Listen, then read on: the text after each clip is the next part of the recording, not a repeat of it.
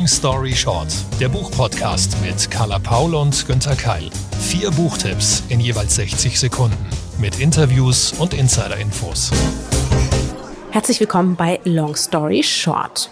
Wir haben heute eine naja, nicht richtig Sonderfolge, aber eine thematische Schwerpunktfolge. Es startet nämlich jetzt, also am 3. bis zum 10. Mai, die Woche der Meinungsfreiheit. Der Börsenverein hat gemeinsam mit äh, anderen Unternehmen, mit Verlagen, mit AutorInnen, mit Buchhandlungen und vielen mehr eine Sonderwoche ins Leben gerufen, die jährlich stattfindet und wo gemeinsam informiert und aufgeklärt wird. Da finden online und offline sehr, sehr viele Veranstaltungen statt. Ihr könnt euch informieren auf www.woche-der-meinungsfreiheit.de und auf Social Media den Hashtag mehr als meine Meinung verwenden. Wir wissen, dass im Gegensatz zu Deutschland in vielen, vielen Ländern die Meinungsfreiheit täglich bedroht oder sogar massiv eingeschränkt ist. Das betrifft zum Beispiel Saudi-Arabien, die Türkei, China. Wir wissen aktuell, ähm, auch im Iran werden viele, viele Journalistinnen und Menschen verfolgt, wenn sie entweder ähm, berichten, wenn sie eben eine dem Regime nicht zugewandte Meinung haben oder eben andersartig berichten. Pressefreiheit, Meinungsfreiheit, das ist auch was, ähm, für das Günther und ich uns selbstverständlich einsetzen. Und deshalb wollten wir heute mal konkreter darüber sprechen. Ein ganz wichtiges Thema, ja, stimmt, finde ich. Nicht nur, weil ich Journalist bin, sondern als Mensch, als Bürger.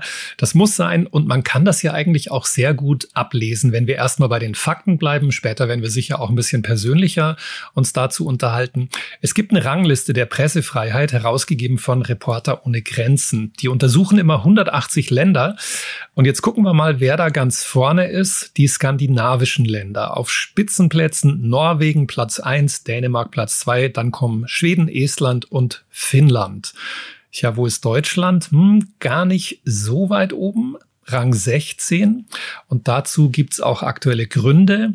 Eine Gesetzgebung, sagt Reporter ohne Grenzen, die JournalistInnen sowie ihre Quellen gefährdet, abnehmende Medienvielfalt und allen voran Gewalt bei Demonstrationen. Ja, davon haben wir leider gehört. Deswegen ist es umso wichtiger, dass wir uns täglich dafür einsetzen, denn eine aufgeklärte Berichterstattung ist tatsächlich in Deutschland ja die sogenannte vierte Gewalt. Es ist sehr, sehr wichtig, dass wir täglich die Demokratie schützen und es geht nicht von alleine, das geht nicht davon, dass wir passiv daneben stehen, äh, sondern da müssen wir täglich was dafür tun und zwar auch in den Bereichen, wo es uns vielleicht nicht ganz so angenehm ist. Denn die Toleranz, die Freiheit zu sagen, was man möchte und was man denkt, die geht eben in alle Richtungen.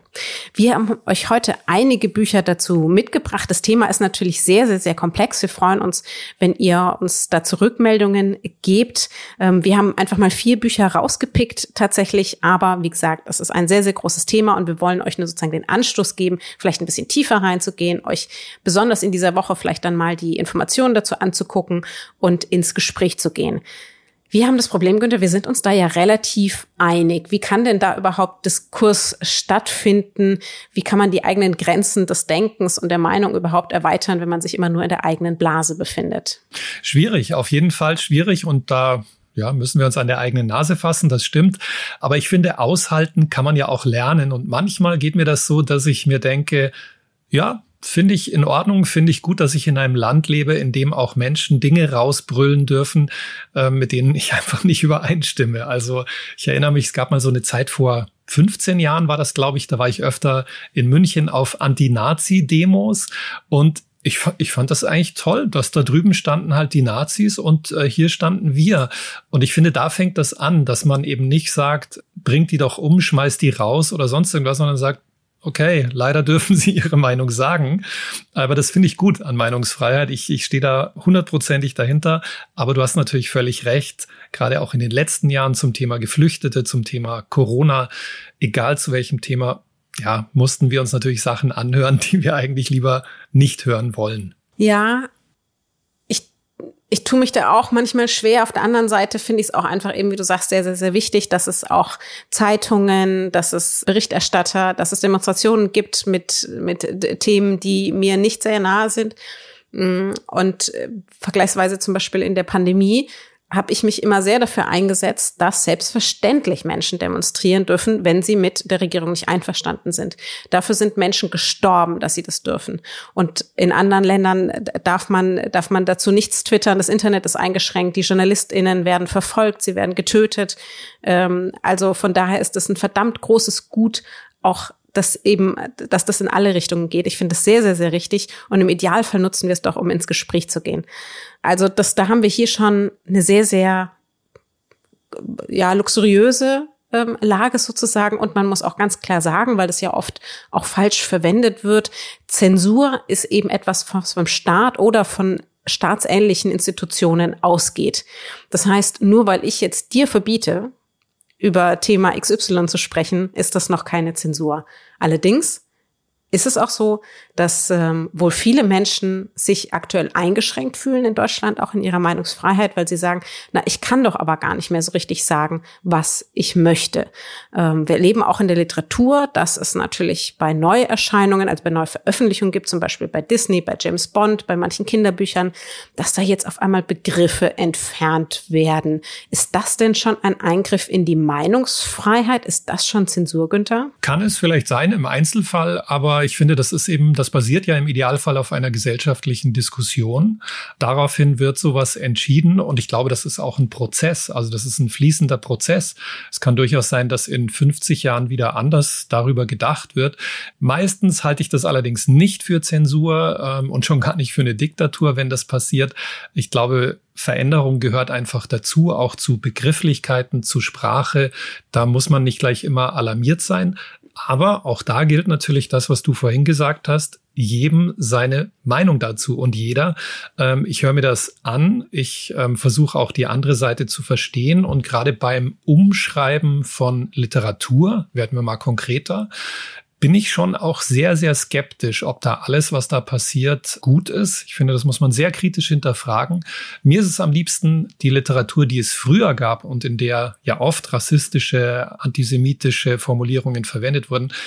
Die besteht in aller Regel, aber es gibt einen Hinweis dazu. Weil ich finde, das ist ein Zeitdokument und das alles umzuschreiben, hm, finde ich schon teilweise problematisch. Man muss tatsächlich sehr vorsichtig sein. Ich glaube, das müssen wir aber mindestens den deutschen Verlagen und AutorInnen zugestehen, dass sie das sind. In den USA gibt es aktuelle Entwicklungen. Es gibt ein sogenanntes Book Ban Bill, also ein, eine Gesetzgebung in manchen Staaten, dass tatsächlich manche Bücher nicht in Schulen, nicht in Bibliotheken stehen dürfen, was natürlich uns schon sehr an vergangene deutsche Zeiten erinnert. Das heißt, das ist dann Zensur, weil das einfach staatlich nicht, nicht erlaubt ist. Es gibt sehr viele BuchhändlerInnen und BibliothekarInnen, die Wege suchen, um das zu umgehen.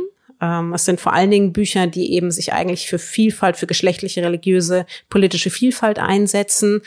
Und das, das ist dann schon, da kriege ich ganz, ganz große Bauchschmerzen, ehrlich gesagt. Hm. Auch da muss man sagen, ja klar, wir würden, würden dann sagen, ja, okay, aber wenn die nur in der Schule nicht erlaubt sind, naja, das nimmt dann auch Einfluss auf die Bildung. Und was ist das überhaupt für eine grundsätzliche Message sozusagen, wenn man sagt, wir verbieten, mhm. wir verbieten diese Bücher. Und, und das ist nochmal ein ganzes Stück, Stück weiter. Also ich kann verstehen, dass Menschen sich, sich Sorgen machen und wir müssen ganz genau abtasten sozusagen, ähm, wo, wo beginnen wir da, wo hören wir auf und, und versuchen tatsächlich der Komplexität der Debatte gerecht zu werden.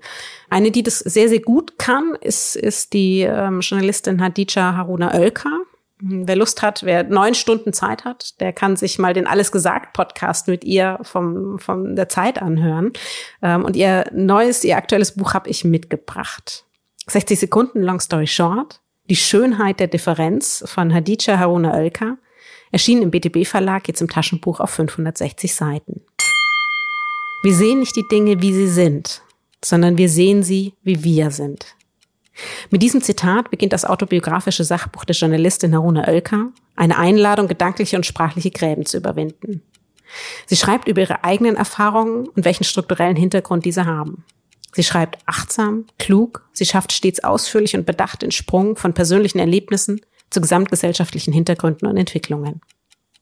Es geht um Rassismus, es geht um Klasse, Armut, Behinderung und viele weitere Faktoren, die das, was wir denken und wie wir handeln, beeinflussen und die oft weit mehr vom Privileg abhängen, als wir wahrhaben wollen. Es geht ihr nicht um Gleichheit. Es geht ihr um ein besseres Verständnis und Leben der Diversität in allen Stärken und Schwächen. Und eben darum, bei aller Komplexität die Schönheit der Differenz zu begreifen, zu akzeptieren und für alle bestmöglich zu leben. Klingt sehr, sehr interessant. Ich war mir jetzt nicht ganz sicher, nachdem ich auch gesehen habe, das sind 560 Seiten. Ist das jetzt eher eine akademische Abhandlung oder können wir das auch so ja, mal nebenbei 100 Seiten lesen und dann, wenn es uns wieder interessiert, mehr? Also ich, ich hätte es nicht nebenbei lesen können. Es gibt sicherlich Menschen, die weit klüger sind als ich, die können das vielleicht. Ich finde, das wird dem nicht gerecht, weil es ist, ähm, sie bemüht sich eben in dem Buch wirklich der Komplexität gerecht zu werden. Weil es ist einfach nicht schwarz und weiß. Wir können nicht sagen, das ist richtig und das ist falsch. Jemand, der sehr, sehr, sehr aufgeklärt ist, ähm, der vielleicht mehrfach diskriminiert ist und sich seit Jahrzehnten einsetzt für Antidiskriminierung, hat trotzdem auch einen eigenen Bias. Es ist nicht einfach. Wir kämpfen täglich mit uns. Wir machen ja auch noch vieles falsch. Ich würde mal behaupten, wir beide haben in den letzten Jahren schon sehr viel dazugelernt, auch in dem Bereich. Und, und bemühen uns da sehr. Und trotzdem ertappt man sich jeden Tag dabei, dass man denkt, wie du eben auch sagst, dass man sagt, naja, meine Meinung ist hier natürlich die richtige und die der anderen ist, ist falsch. Mhm. Und warum muss ich mir denn das anhören? Aber wie finden wir denn als Gesellschaft zusammen, wenn wir so respektlos vom, vom anderen denken? Also der oder die Person mit einer anderen Sichtweise hält ihre ja auch für richtig. Da sind ja auch Erfahrungen dahinter, da sind Ängste dahinter, da sind gesellschaftliche, soziale Entwicklungen dahinter, die ernst zu nehmen sind. Und dem versucht sie sich zu nähern. Ich würde trotzdem sagen, tatsächlich die Einteilung, die du sagst, mal 100 Seiten lesen, ist, glaube ich, ganz gut, weil man dann sehr lange noch darüber nachdenkt, sich auch Notizen macht, vielleicht eigene Erfahrungen damit vergleicht im Kopf. Ich habe mich auch innerlich öfter mit ihr gestritten. ja. Also ich wirklich richtig dachte, stimmt das denn? Und und bin dadurch sozusagen weitergewachsen. Und sie spricht auch vieles an, was natürlich einer einer ähm, sagen wir mal, weißen, binären äh, Cis-Frau wie mir wahnsinnig unangenehm sind. Und es tut auch erstmal weh. Also diese Wachstumsschmerzen, man kann so ein Buch nicht einfach lesen und sagt dann, ja, okay, ich habe, ich erkenne an, was ich alles falsch gemacht habe.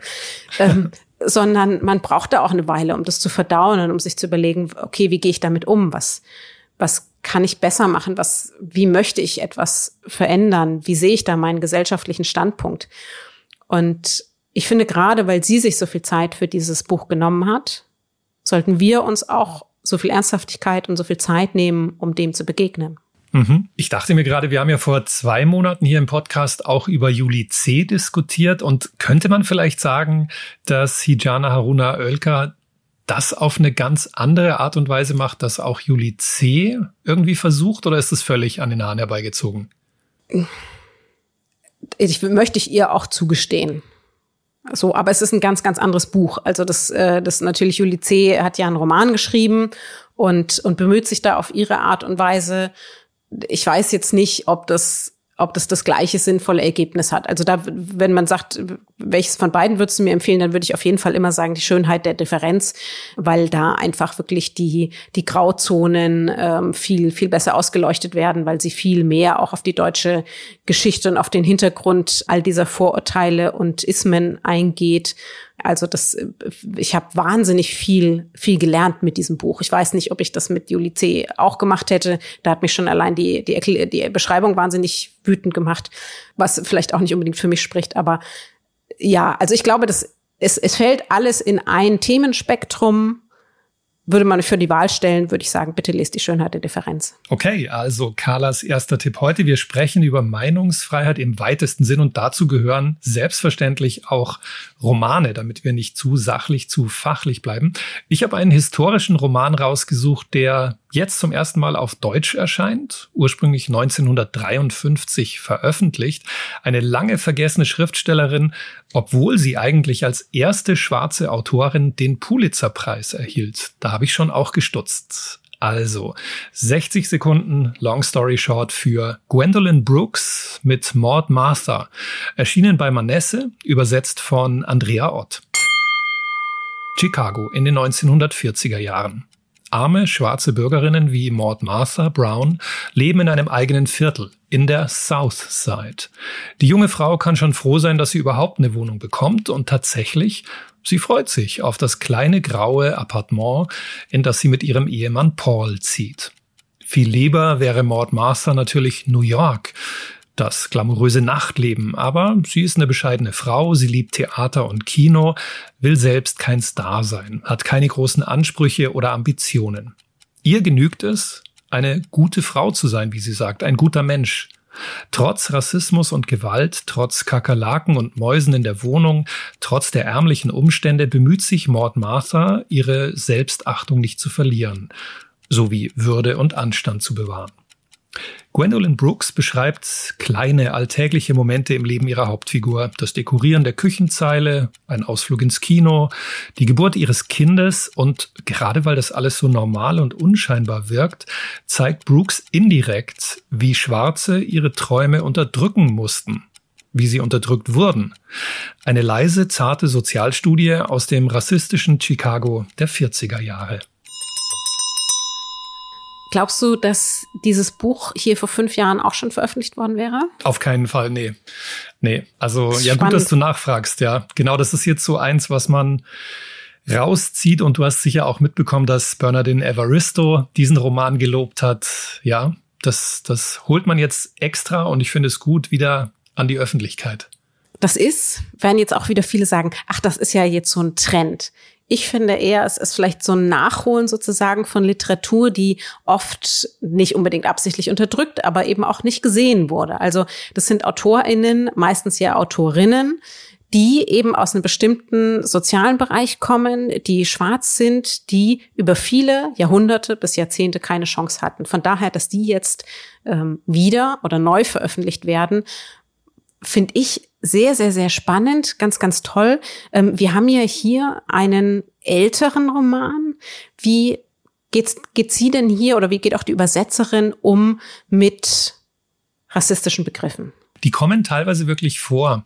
Und das finde ich auch wichtig und richtig, ähm, weil das einfach im Zeitkontext so war. Und es seltsam wäre, wenn man das jetzt alles ersetzt oder einfach als N-Wort ähm, reinschreiben würde. Ähm, das passt dazu. Allerdings sind das wirklich ganz kleine Momente, in denen das vorkommt. Denn das ist ja das Erstaunliche an diesem Buch. Das ist ja keine Abrechnung. Das ähm, hat man damals eben auch gewürdigt. Inzwischen könnte man fast sagen, zynischerweise ist sie deshalb auch ähm, letztlich dann so berühmt und ähm, erfolgreich geworden, weil sie sich eben nicht klar gegen Rassismus in diesem Roman äußert, sondern das so durchschimmern mhm. lässt. Aber das entsprach damals eben dem Alltag der schwarzen Bewohnerinnen. Und deswegen finde ich es ein, ein hervorragendes, leises Zeitdokument, was eher so über die Hintertür zu uns kommt und wir dann merken, hm, ja, so furchtbar war es, obwohl es eigentlich diese Figur selbst gar nicht als furchtbar beschreibt. Ich befürchte, so furchtbar ist es ja noch in vielen, in vielen Bereichen, auch tatsächlich in, in Amerika. Und hier gibt's ja den, den Rassismus auch, auch immer noch.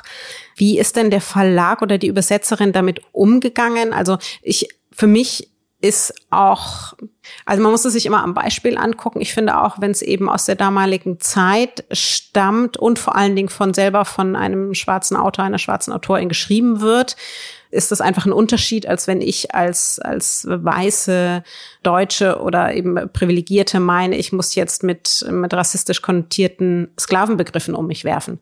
Und das ist, hm. glaube ich, muss man ja auch sagen, man darf das. Nur warum sollte man? Ich beschimpfe Menschen auch nicht auf offener Straße. Das, ich finde, das ähm, macht man einfach nicht. Warum sollte ich auch? Die Menschen haben mir nichts getan. Deshalb selbstverständlich bemühe ich mich auch im literarischen Kontext respektvoll zu sein.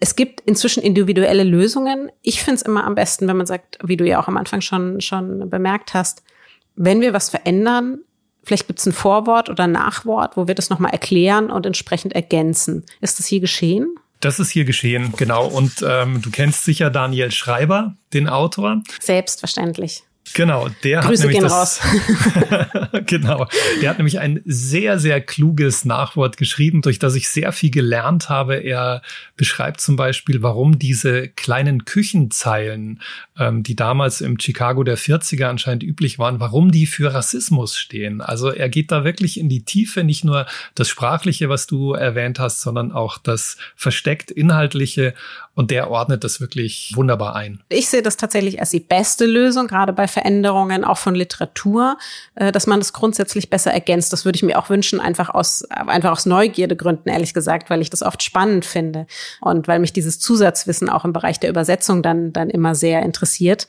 Zum Beispiel gab es ja ähm, die, die Übersetzung von, von The Hill We Climb von, von Amanda Gorman, wo es ja sehr groß thematisiert wurde, gemeinsam mit Kypra Gümüşay, die im Übrigen, wo auch ähm, Hadisha Haruna Oelker mit übersetzt hat. Es gibt andere AutorInnen, äh, Tupoka Ogette, Piero Raschdorf, der jetzt ein tolles Buch geschrieben hat, Roxane Gay, ähm, ganz, ganz viele, die sich diesem Thema, also dem Umgang mit, mit Rassismus in der Popkultur widmen und da selber eigentlich, finde ich, sehr, sehr spannende Möglichkeiten aufweisen, fernab von Zäsur. Also es geht nicht darum, tatsächlich, die, die meisten sagen, nee, nix wegnehmen, so, sondern ergänzen doch einfach um, über die Informationen, die wir haben zu diesen Vorgängen, zu dieser Zeit, zu diesen Menschen, damit wir dann auch was lernen Absolut, genau. Das ist, glaube ich, der richtige Weg für die Zukunft. Und mir fällt auch noch gerade ein, weil wir ja übers Schreiben, was kann man schreiben, was darf man schreiben, was durfte man früher nicht schreiben, was ist auch heute noch, wie du ja auch Carla ähm, erwähnt hast, nicht möglich zu schreiben und zu sagen. Da finde ich sehr passend, dass viele Demonstrantinnen international, ich glaube, das äh, fing in Iran an, leere Blätter hochhalten in die Kameras. Mhm. Und das zeigt eigentlich für mich auch genau das, Dilemma, das, was nicht sein darf, ähm, auf Blättern muss alles, oder sagen wir lieber fast alles stehen dürfen und man muss auch fast alles sagen dürfen. Es geht nicht, dass das Blatt leer sein muss. Da gab es auch eine ganz eindrückliche Szene zu ähm, Beginn des letzten großen Angriffs von Russland auf die Ukraine, wo Menschen in Russland selber noch protestiert haben die ja dann relativ schnell abgeführt wurden und wo sich eben ein, eine Frau mit einfach nur einem leeren Blatt hinstellte mitten auf den Platz. Und selbst die wurde natürlich verhaftet und abgeführt, weil allein die Bedeutung, wie du sagst, dieses, diesen leer, dieses leeren weißen Blattes als Zeichen dafür, ich darf, ich darf nicht sagen, was ist. Das war so eindrücklich. Und mir ist sofort auch, mir geht alles alles durch, ehrlich gesagt. Ich krieg sofort eine kalte Gänsehaut, wenn ich nur, wenn ich nur dran denke. Und das ist eben weltweit noch so ein großes Thema. Von daher, wie gesagt, finde ich, mindestens sollten wir uns dem immer so respektvoll wie möglich annähern. Nicht zu sagen, wir dürfen was nicht sagen, sondern möchten wir etwas vielleicht nicht mehr sagen oder wie, wie kommen wir dem, wie kommen wir dem Thema möglichst nahe. Eine, die sich auch sehr, sehr lange damit beschäftigt. Es gibt ja nun verschiedene Themenbereiche, die das angeht. Also man darf etwas nicht aus, aus gesetzlichen Gründen sagen. Ähm, das betrifft die, betrifft die Politik, es betrifft vielleicht den Journalismus, es betrifft die Religion oder das Geschlecht. Und bei Stevie Schmiedel, die ist bekannt ja nun für geschlechtliche Aufklärung sozusagen, für Gleichberechtigung. Ich zitiere, das Nebeneinander kann nur klappen wenn wir uns nicht in Wut begegnen, sondern in der Akzeptanz, dass jeder Mensch eigene Erfahrungswelten, Schmerzen und Bedürfnisse hat und vor allem riesige Angst. Angst überrollt, nicht gesehen zu werden und nicht mitbestimmen zu dürfen. Finde ich sehr gut, weil es auch gleich irgendwie in mir auslöst, dass ich mir denke, ja, das ist ja das, was so schwierig ist, ne? anzuerkennen, dass auch jemand, der anderer Meinung ist, vielleicht aus Angst dieser Meinung ist oder so reagiert. Und dann müsste ich ja eigentlich empathischer sein. Also das scheint wirklich ja tief in die Vielschichtigkeit des Themas zu gehen. Ein Sachbuch, vermute ich. Genau, sie hat ein, ein Sachbuch geschrieben und, und da war auch wieder vieles drin, wo ich länger drüber nachdenken, drüber nachdenken musste. 60 Sekunden Long Story Short. Jedem Zauber wohnt ein radikaler Anfang inne von Dr. Stevie Schmiedel, erschienen im April in gebundener Ausgabe im Kösel Verlag auf 256 Seiten.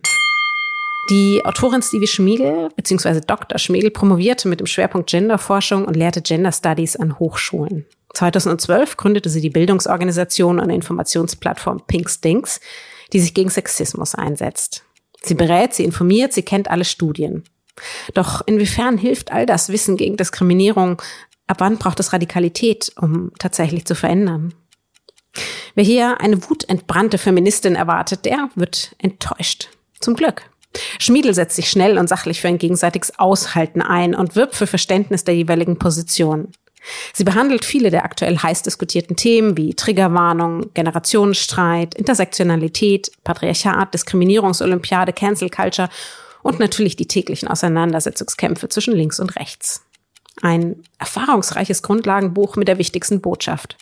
Verständnis und Sachlichkeit in einer emotionalisierten Debatte und Wege, täglich mehr Teil der Lösung als Teil des Problems zu sein. Das hast du sehr schön formuliert und das wünsche ich mir natürlich auch, mehr Verständnis und Sachlichkeit. Kannst du zusammenfassen, wie sie das erreichen will? Also was sind so ihre Empfehlungen oder Wege, um dahin zu kommen? Also sie hat keine praktischen Vorschläge, sondern sie erklärt die Grundposition und wirbt eher dafür und ähm, versucht zu erklären eben, warum der aktuelle Stand ist, wie er ist und ähm, was, was man aus ihrer Sicht noch, noch verändern sollte. Man muss ja grundsätzlich immer davon ausgehen, dass vielleicht beide Seiten recht haben. Also jemand kann ja auf der einen Seite ähm, sagen, ja, aber es gibt nehmen wir jetzt mal den, den ähm, Streit zwischen den Geschlechtern sozusagen, ähm, die Ungerechtigkeit, dass ähm, ein Mann, angenommen du, du würdest jetzt sagen, aber es hat sich doch schon richtig, richtig, richtig viel getan. Also du sitzt doch vor mir, wir bekommen das gleiche Honorar, wir haben gute Aufträge, so, wo, wo ist das Problem? Du wirst nicht mehr unterdrückt. Und das ist ja richtig. Und trotzdem würde ich sagen, ja, aber es fehlt ja auch noch ganz, ganz, ganz viel. Und es gibt immer noch in vielen Bereichen einfach eine Ungerechtigkeit in den Löhnen, in den Partnerschaften ähm, und in, in vielen Bereichen mehr. Und dann haben wir beide recht. Und wir haben beide so ein bisschen Unrecht. Und das zu akzeptieren, äh, fällt natürlich schwer. Also da geht natürlich auch immer so ein persönlicher Wachstumsschmerz und so eine Ego-Problematik mit einher. Und das erklärt sie ganz gut. Und sie wirbt eben dafür zu verstehen, dass diese Wut, die wir manchmal in uns tragen oder auch dieses Selbstbewusstsein und diese Arroganz zu denken, dass wir alleiniger Herrscher oder Herrscherin der Wahrheit wären, natürlich völlig fehl am Platze ist. Und je mehr man auch seine eigenen Emotionen rund um die Debatte kennenlernt, desto besser versteht man natürlich auch die des Gegenübers. Das macht sie erstaunlich sachlich. Aber klar, sie ist, ähm, sie ist Wissenschaftlerin. Sie klärt da sehr, sehr gut auf, finde ich. Und es ist eben die grundsätzliche Frage, will ich wirklich diskutieren? Also will ich erfahren, warum mein Gegenüber so denkt und so handelt, wie er oder sie tut? Oder will ich eigentlich nur im Gespräch meine Position beweisen und den anderen dazu bringen, das als richtig anzuerkennen? Und das finde ich ist ein ganz, ganz, ganz wichtiger Punkt, weil wann bemühen wir uns tatsächlich wirklich und wären auch bereit, einen Schritt zurückzumachen? Also da habe ich auch wieder ähm, viel, viel gelernt. Und sie sagt eben selber, manchmal braucht's Radikalität. Also wären zum Beispiel die Frauen ja früher nicht auf die Barrikaden gegangen, dann hätten wir jetzt noch kein Wahlrecht und weitere Veränderungen. Manchmal braucht's das auch. Aber auch das geht ja im demokratischen Rahmen. Ich hätte mir manchmal noch mehr Studien und Zahlen gern gewünscht, einfach um die für die eigene Argumentation mitzunehmen. Es gibt ein sehr, sehr gutes mhm. Buch, das heißt ähm, Unsichtbare Frauen von Caroline Criado Perez. Da sind ganz, ganz viele drin, weil sie, sie hat die vielleicht automatisch, ich habe die nicht alle im Kopf. Und, und mal tatsächlich die Fakten zu nennen, finde ich schon ganz gut. Ich fand es auch ein bisschen kurz. So 100 bis 200 Seiten mehr hätten dem vielleicht ganz, ganz gut getan. Aber ansonsten ein wirklich hervorragendes Grundlagenbuch und auch ich habe mir da noch mal recht viel, recht viel mitgenommen. Jedem, jedem Zauber wohnt ein radikaler Anfang in, in Erinnerung an Hermann Hesse.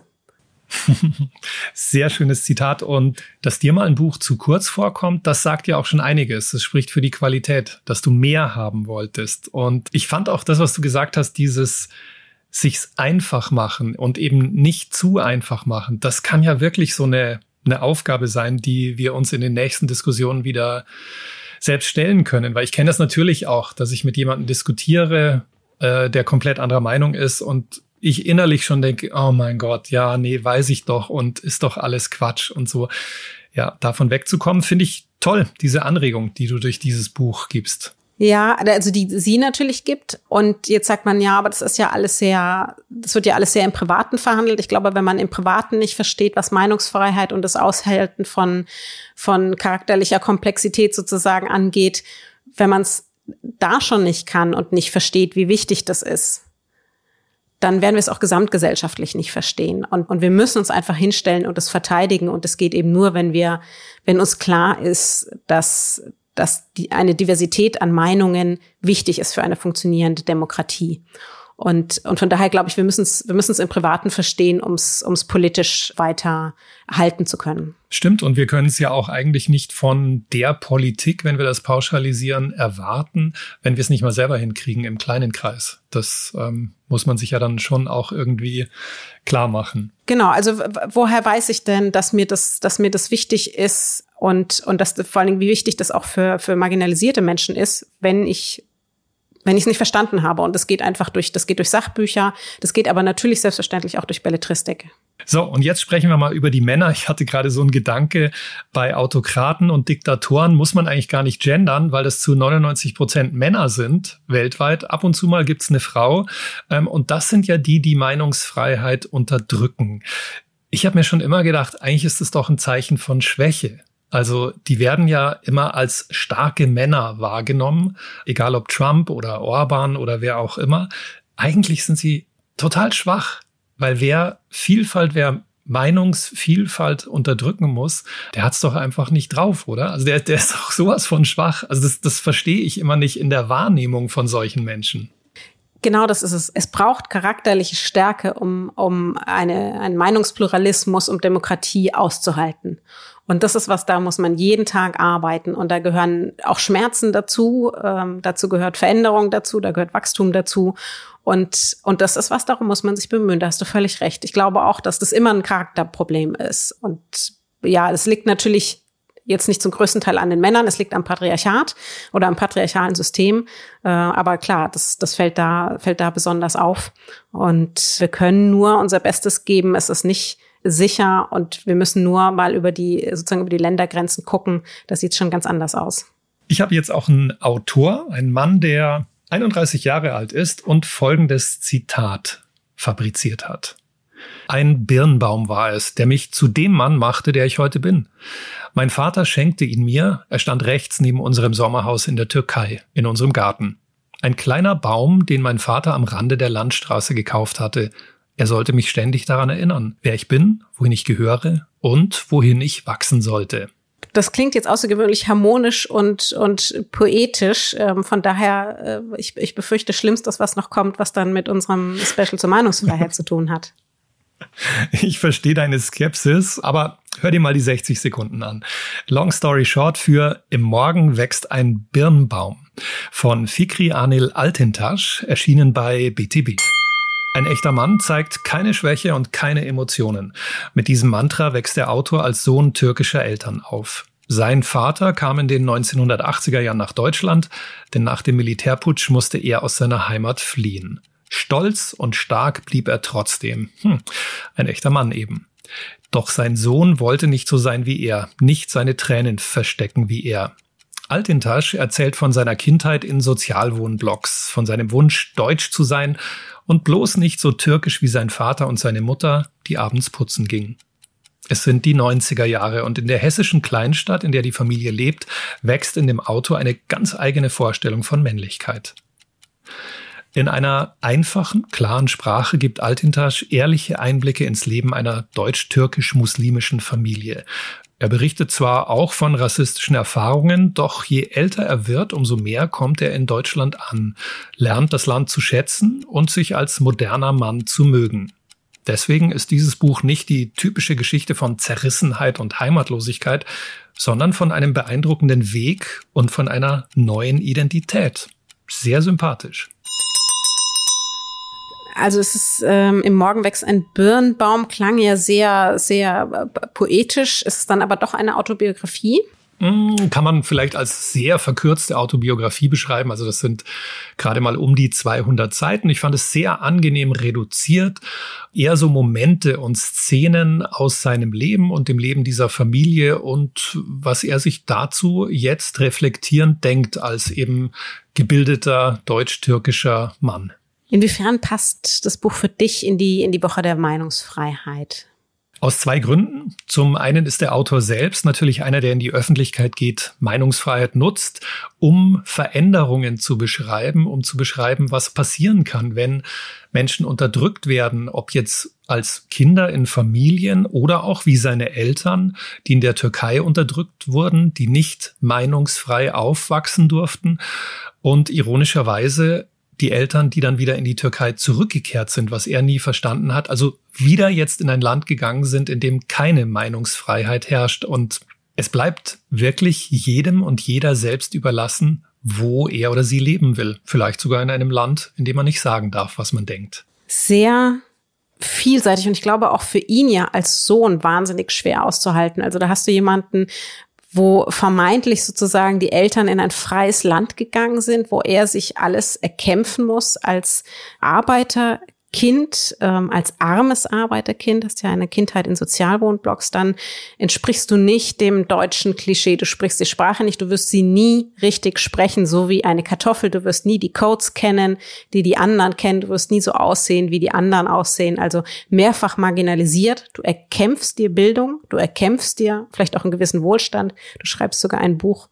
Und die, die dir das ermöglicht haben, geben es sozusagen wieder weg wahnsinnig komplex, wahrscheinlich für mhm. ihn als Sohn auch, auch sehr schwer auszuhalten. Ja, das ist es. Aber wie ich schon angedeutet habe, er jammert nicht. Er beschreibt das wirklich ganz, kann man fast schon sagen, ja, dokumentarisch. Er macht niemandem große Vorwürfe. Er rechnet nicht mit seinen Eltern ab. Und ähm, das mochte ich sehr an ihm, an seinem Stil, an seiner Aussage, dass er seinen Weg geht, dass er seine Identität findet. Auch obwohl er eben als Kind, als Jugendlicher rassistische Erfahrungen gemacht hat. Seine erste Freundin zum Beispiel hat sich von ihm getrennt und meinte, ich darf nicht mehr mit dir zusammen sein, weil mein Papa mag keine Türken wird nicht die erste und die einzige rassistische Erfahrung gewesen sein. Das ist ja leider bis heute in, in äh, Deutschland manchmal lebensgefährlicher Rassismus, was wir nicht nur in Hanau erleben mussten. Genauso wie meine beiden Autorinnen tatsächlich, also wie Stevie Schmiedel und ähm, Hadija Haruna Oelker, ist ja auch eher sozusagen hauptberuflich mit diesem Thema beschäftigt. Denn er hat nicht nur dieses Buch geschrieben, er beschäftigt sich grundsätzlich einfach mit den Themen der verschiedensten Ismen, Ausgrenzung, Meinungsfreiheit Meinungsfreiheit und auch sozialgesellschaftlichen Studien, richtig? Ganz genau. Er ist da wirklich sehr aktiv. Ähm, das ist eine beeindruckende Liste von Aktivitäten. Er entwickelt Workshops, er hält Vorträge, schreibt für verschiedene Medien und stellt sich wirklich in die Öffentlichkeit als der deutsch-türkisch-muslimische Mann, der mit Rollenklischees aus der Heimat seiner Eltern aufräumen will. Das, das finde ich toll und mutig. Ich finde es auch wahnsinnig wichtig, dass in immer mehr Räumen tatsächlich darüber gesprochen wird. Auf der einen Seite braucht es natürlich Schutzräume für die, die äh, benachteiligt wurden und werden, aber eben auch gemeinsame Räume, also wo ähm, aufgeklärt wird und wo Profis, die sich sozusagen ähm, mit den geschichtlichen Hintergründen, mit den gesellschaftlichen Hintergründen und auch mit den ja, Erfahrungen der Marginalisierten wirklich auskennen, mit uns Schulungen machen. Das heißt, ähm, natürlich auch im, im Verlagsbereich, im beruflichen Alltag, im privaten Alltag, da kann, gibt's so viel zu lernen. Und ich höre mir eigentlich, ich glaube, jede Woche irgendwo Podcasts an, Interviews an, Hörbücher an. Ich gucke Sendungen. Ich versuche mich selber zu hinterfragen. Auch gerade was so das, den, den, den popkulturellen Konsum angeht, also Netflix. Was, was gucke ich für Sendungen? Wo sagt zum Beispiel auch mein Kopf schon, nee, nee, das, also das geht mir jetzt zu weit. Ähm, das, warum, warum darf ich das jetzt nicht? Und das ist ja wohl, das habe ich mir doch wohl erarbeitet, wo ich immer sensibler werde und auch darauf achte, ist das wirklich so? Und was ist reines Glück, also das, das Privileg sozusagen? Wie setze ich das ein? Wo kann ich bedachter werden, um mich immer besser zu, zu hinterfragen? Und zwar, das ist ja kein Gefallen, den ich anderen tue. Das ist ein Gefallen, den ich mir tue. Weil einfach Diversitätsdebatte, Meinungspluralismus ist für mich auch ein Qualitätsgespräch, weil eben sozusagen, wenn nur wir beide uns darüber unterhalten, wir sind da einer Meinung. Wie mhm. viel, also wie viel genau. Neues kann da entstehen? Und deswegen, ich muss mich auch reiben, um mich aufzureiben und um Neues reinzulassen. Mm, und, und mir bereitet das eine große Freude, da zu lernen. Deswegen kann ich alle nur, nur auffordern, das tatsächlich zu tun, ob jetzt mit Büchern oder mit, mit vielem, vielem mehr. Und vor allen Dingen einfach massiv die zu unterstützen, die täglich dafür arbeiten. Wir haben die AutorInnen schon, schon vorgestellt. Da gibt's natürlich noch viele, viele mehr. Wie gesagt, auf der Webseite der Woche der Meinungsfreiheit gibt's sehr, sehr viele Veranstaltungen. Es gibt natürlich auch den PEN Autorenverband. Und viele AktivistInnen. Das heißt, zu welchen Themen auch immer ihr, ihr lernen wollt, sei es jetzt eben zu Geschlechtergerechtigkeit, zu Religion, zu Behinderung, sehr, sehr, sehr viele Bereiche und natürlich auch zu den verschiedenen jeweiligen Ländern. Da gibt's auch immer ganz, ganz großartige Organisationen und JournalistInnen, die man unterstützen kann. Das heißt, entweder mit Reichweite, mit Bücherkauf, ähm, mit schlicht und weise auch einfach Geld und viele mehr. Bitte, bitte tut es weil ähm, es oft die einzige Unterstützung ist, die man ihnen vor Ort geben kann. Das hast du sehr schön zusammengefasst. Und vielleicht blicke ich zum Schluss auch nochmal zurück. Historisch gesehen gab es ja immer auch schon die großen Autorinnen und Autoren, die sich mit dem Thema Meinungsfreiheit beschäftigt haben. Ich habe gerade in meinem Regal nochmal George Orwell gefunden, 1984 und Farm der Tiere. Sein Buch ist im Übrigen, steht jetzt auch auf der Liste der Band, Band Books. Genau, das sagt viel aus, weil diese Bücher alles beschreiben, was zum Thema Meinungsfreiheit gesagt werden müsste oder wovor gewarnt werden müsste musste. Die große Margaret Atwood möchte ich auch noch ähm, erwähnen. Ganz, ganz wichtig. Und in die Geschichte der Markt, egal ob im Buch oder in der Verfilmung, sieht man ja auch, was passiert, wenn in einer Gesellschaft Meinungen unterdrückt werden. Es ist der pure Horror. Margaret Atwood auch äh, ein großer Hinweis, sowohl sie als auch Stephen King zum Beispiel äh, und viele weitere AutorInnen setzen sich da, wo es geht, auch online sehr, sehr stark für Aufklärung ein. Also die beiden oder Joyce Carol Oates zum Beispiel, ich folge denen allen auch auf Twitter, die sehr, sehr stark auch ähm, die amerikanische Aufklärung so dort ja erkämpfen, ist vielleicht zu viel gesagt vom Schreibtisch aus, ne? Aber schon auch ihre Reichweite nutzen, um, um in den Diskurs zu gehen und für Aufklärung zu sorgen. Ähm, ich wünschte, das würden deutsche AutorInnen mehr tun und sie auch mehr unterstützen. Und ja, alle diese Bücher sind leider glücklicherweise nicht alt geworden. Und ich glaube, es ist sehr, sehr wichtig, dass wir uns nicht nur literarisch täglich daran erinnern, was für ein großes, großes Geschenk und Gutes ist und dass Menschen vor uns für das, was wir jetzt sagen und tun können, gestorben sind und wir hoffentlich, hoffentlich das nie wieder tun müssen. Ein wunderbares Schlusswort von Carla. Und das war es dann auch schon für heute in diesem Special von Long Story Short über Meinungsfreiheit. Wir hören uns in zwei Wochen wieder. Eure Meinung zu diesem Thema interessiert uns natürlich auch. Wenn ihr Lust habt, schreibt uns doch bitte, bewertet uns und äh, gebt uns Feedback auf den klassischen Plattformen. Wir freuen uns sehr und vielen, vielen Dank, wie immer, an die, die das regelmäßig tun. Long Story Short ist eine Kooperation zwischen Carla Paul, Günter Keil und der Penguin Random House Verlagsgruppe.